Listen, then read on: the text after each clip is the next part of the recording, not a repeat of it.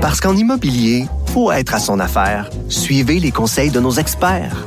Via Capital, les courtiers immobiliers qu'on aime référer. Bonne écoute. Silence. Veuillez vous lever. La cour présidée par l'honorable François-David Bernier est déclarée ouverte. Entrez dans les coulisses de la justice. Écoutez, vous serez pas jugé. Ils appellent à la barre les acteurs de l'actualité. Oui, votre honneur. Avec François-David Bernier. Avec François-David Bernier. Avocat à la barre. Cube Radio. Bonjour, bienvenue à l'émission. Vendredi aujourd'hui, yeah! Bon, ça, c'est une belle nouvelle en partant. C'est vendredi, il fait beau. Euh, également, ben, je suis déjà... euh, vendredi, j'ai de la bonne compagnie. Il y a Maître Sharon Otis qui est déjà avec moi. Bonjour, euh, Maître Otis. Bon, François. Bon, oui, tu vas passer l'émission avec moi. Effectivement. Euh, donc, on, on va avoir du fun aujourd'hui. Euh, Il y a aussi, ben, tu vas rester pour les questions du public. Oui. Euh, on sait que tu es pas mal ferré en droit familial, donc on vous invite à, à nous poser des, des questions en lien avec le droit familial. Peut-être, bon, des choses d'actualité, c'est l'été, peut-être que vous voyagez avec vos enfants, vous avez peut-être des questions là-dessus. Euh, également, ben, tout à l'heure avec Sharon, on va parler de droit des grands-parents puis des nouveaux conjoints. Oui, c'est bien ça. Parfait. Bon, ça va être intéressant. Et on recevra également euh, Henri Lafrance, qui est président de l'Association des grands-parents. Parce que saviez-vous que les grands-parents ont des droits de, de- sur les enfants. Il y a souvent des requêtes où est-ce que euh, on, on- le, le grand-parent ne peut pas voir son enfant et euh, c'est un droit prévu par le Code civil. On, ils ont ce droit-là. Euh, même des fois, on en parlera avec Monsieur Lafrance, mais il y aurait des dénonciations de faits euh, pas mal pour euh, des fois de l'abus sur les petits enfants. Donc il y a un rôle important et on parlera aussi du rôle des nouveaux conjoints. Pas toujours facile d'être nouveau conjoint avec quelqu'un qui a des enfants. Est-ce qu'ils ont des responsabilités? Il y a la réforme du droit familial qui s'en vient. Est-ce que on les impliquera plus? On va en parler tantôt avec Sharon et euh, également ben on vous, ben, comme je vous dis, on vous invite à, à poser vos questions. Euh, autre nouvelle, bon, écoutez, euh, ça éclipse les nouvelles ce matin. Euh, malgré mon ton jovial du vendredi, c'est une nouvelle triste. Bon, hier, euh, pour ceux qui étaient devant leur écran à LCN, euh, triste nouvelle. Euh, le président de Savoura, Stéphane Roy, et son fils ont finalement été, retrouvés sans vie euh, près de l'hélicoptère. Ben, on ne sait pas le détail encore. Bon, l'hélicoptère qui s'est écrasé.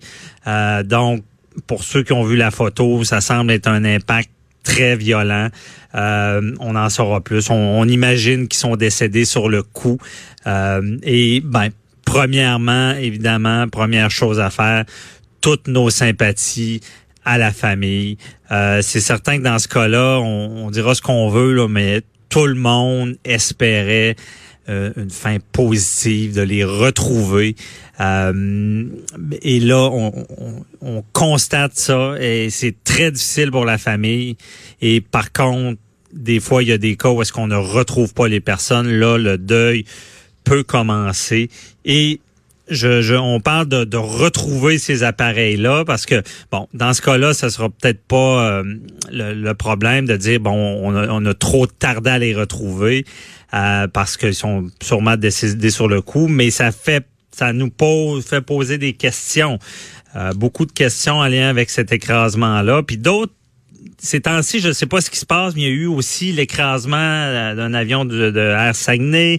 Euh, depuis le début d'été, beaucoup d'écrasements, mais il y a eu même eu un cas où est-ce que la personne avait été miraculée, était euh, tombée dans le bois, et elle avait survécu. Donc, ça nous fait poser beaucoup de questions. Le BST, bon, vous savez, le BST, c'est quoi? C'est le Bureau de sécurité des transports. Eux sont là, travaillent avec la, la SQ, si je me trompe pas, pour vraiment enquêter pour comprendre qu'est-ce qui s'est vraiment passé dans ce, ces cas-là. Le cas le plus tristement, tristement euh, célèbre, euh, c'était le, le cas de, ben, vous savez, aux îles de la Madeleine, euh, du collègue de, de, de, de TVA Donc, euh, c'est tout ça qui nous fait nous poser des questions. Euh, et là, on, se demande, bon, il y a, le, frère du président de Savoura, Daniel Roy, qui met en doute la fiabilité euh, des balises qui doivent normalement informer les autorités de l'emplacement où l'appareil s'est écrasé. Parce que, tu sais, dans, de nos jours, je pense que c'est avec la technologie qu'on a, on devrait être capable de repérer ces appareils-là pour pouvoir euh, intervenir puis euh, agir rapidement s'il y a des survivants. Là. Et euh, je ne sais pas s'il est en ligne, Marco Albert, qui est pilote. donc, qui, qui va nous expliquer un peu qu'est-ce qui s'est passé là-dedans, puis comment ça fonctionne ces balises-là, puis si c'est un secteur là, qui est problématique. Bonjour Marco. Bonjour, bonjour, ça va bien? Ça va très bien. Merci d'être là pour nous éclairer avec ce drame là. Euh, est-ce que comment tu vois ça? Est-ce que c'est efficace ces balises là C'est efficace, oui et non. Écoutez, il, peut y avoir plusieurs facteurs qui, les met euh, moins efficaces. Euh, en fait, une balise, c'est activé durant un impact. Ah. Normalement, c'est mis dans le queue de l'appareil et à l'impact, avec les, les, ça déclenche un ou ça peut être aussi déclenché manuellement. Euh, mais c'est ça, l'efficacité, il peut y avoir plusieurs euh, facteurs en ligne de compte qui les fait moins, qui rend moins fiable. Il y a les batteries, euh, il y a le, peut-être qu'une infiltration d'eau qui peut rentrer. Mm-hmm. Le feu, pareil, c'est la même chose. Il y a plusieurs. Euh, elle a été inspectée, l'antenne a été cassée dû à l'impact qui va rendre la, balise euh, euh, moins efficace. Il y a plusieurs mhm. facteurs en fait, qui, peut être euh, c'est fiable, c'est pas fiable, comme on dit. Ben c'est ça, il y a peut-être des défaillances, mais en tant que pilote, là, je veux dire, lorsqu'on fait un vol, est-ce qu'on pense à ça, ben, est-ce que la balise est, fonctionnelle, est-ce que est-ce que on vérifie fréquemment ou?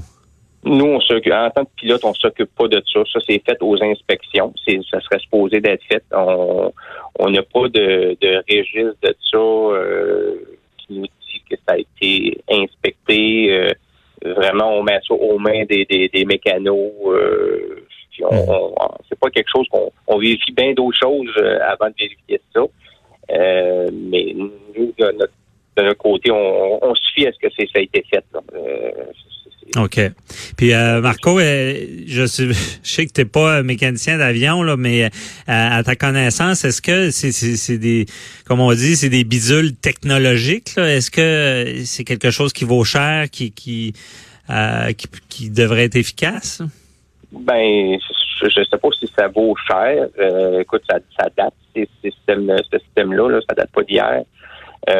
ah ouais, ça date, ça date pas d'hier? Non, non, ça, ça, ça, je sais pas quelle année que ça a été fait, mais euh, euh, ça fait ça fait très longtemps que ça existe. Là, ça, mais pourtant, avec euh, les nouvelles technologies GPS, je pense que je sais pas, je me trompe, mais je pense que limite avec ben si ça prend du réseau, là, mais limite avec un iPhone, on peut le repérer facilement. Je veux dire, c'est bizarre que ces balises là ne soient pas améliorées.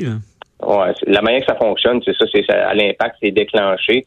Après, pour repérer cette balise-là, nous autres, dans les, nos appareils, dans les avions ou euh, hélicoptères, peu importe, on met une fréquence qui est 121.5. Mhm. Avec cette fréquence-là, on, on, est capable de capter le système, le, le, signal, s'il y en a un, évidemment. Euh, et plus on se rapproche, plus le son devient fort. C'est comme ça qu'on on peut détecter là, si on se rapproche ou, euh, pas de, de, l'accident. Mais c'est encore là, il y aurait peut-être moyen euh, de, de, rendre ça plus plus fiable, euh, comme un peu le, même principe des boîtes noires. les boîtes noires, c'est dur, c'est quand même assez fiable, puis ça prend un très bon impact pour que, le système marche pas. Mais encore là, je pas, je sais pas trop le concept là, de, de, de ça, comment c'est fait la boîte en question, mais il y aurait peut-être moyen de, de, de, les rendre plus fiables parce qu'il peut y avoir bien, comme je disais, plein de facteurs là, qui, qui il peut avoir euh, les endommager qui, qui, arrêtent de fonctionner. OK, je comprends bien. Ce n'est pas une boîte noire du tout. Là. On n'est pas à la technologie des boîtes noires avec ces appareils-là. Non, mais c'est pas la même que chose. Ça, ça, Mais ça, en tant mais toi, en tant que pilote, je veux dire, si t'arrive de quoi, tu veux être retrouvé, tu, serais-tu favorable? Parce qu'on, justement, on est quasiment l'équivalent de boîte noire, autant avec un, un, avion ou un hélicoptère. Oui, tout à fait. Il faudrait qu'ils euh, remettent ça en question, euh, qu'ils qui, ou qui mm. mettent les inspections plus plus sévères, je sais pas. Là. Il y aurait quelque chose à faire, ça c'est ça c'est définitif parce que c'est pas la première fois là, que le, le ELT, le Emergency Locator Transmitter, c'est c'est c'est pas la première fois que ça ça, ça que ça fonctionne pas là. ça, ça arrive là. ok, c'est déjà arrivé. Donc bon. Là, là, il y a un problème. BST enquête. Il faut toujours que ça monte. Ça, malheureusement, ça prend des drames avant qu'on améliore les choses, mais tu penses qu'on est rendu là, là, à se poser des questions sur ça, là? Oui, tout à fait. Il y, a, quelque chose, euh, il y a quelque chose à faire. Il faudrait qu'ils mettent de l'emphase là-dessus. Ça, c'est définitif. OK. Et là, euh, là, ils sont allés à la pêche. Ça semble être un secteur très difficile. Je veux dire, que ce soit en hélicoptère ou en avion, c'est encore plus dur voler là-bas. Là. C'est les risques sont plus grands en plus. Oui, c'est sûr que quand c'est des terrains euh, boisés, euh, il arrive quelque chose, je, sais pas, l'enquête nous le dira, il y a eu une panne moteur? Euh, parce que l'hélicoptère a descendu comme sur place, il n'y a pas eu une traînée, donc il faisait, il était, il est descendu vraiment en bas là, donc il y a eu peut-être une autorotation de l'hélico parce que l'hélico, le, moteur manque, on peut faire une autorotation. Euh, en fait, ça ralentit la chute. Euh, mais, là, c'est ça, l'écho est descendu tout droit, donc peut-être que c'est ça qui s'est passé, je ne sais pas dans quel nous le dira, mais c'est sûr que quand on, on survole le, le, le, boisé, c'est des terrains accidentés, il peut y avoir euh, euh des, facteurs qui, rentrent en ligne de compte qui peuvent être dangereux. Donc, ça, ça semble être tombé comme une roche, là, au lieu d'avoir une traînée, d'avoir perdu vraiment le contrôle. on fait le lien, tout à l'heure, je faisais le lien avec Jean Lapierre, l'avion qui avait décroché.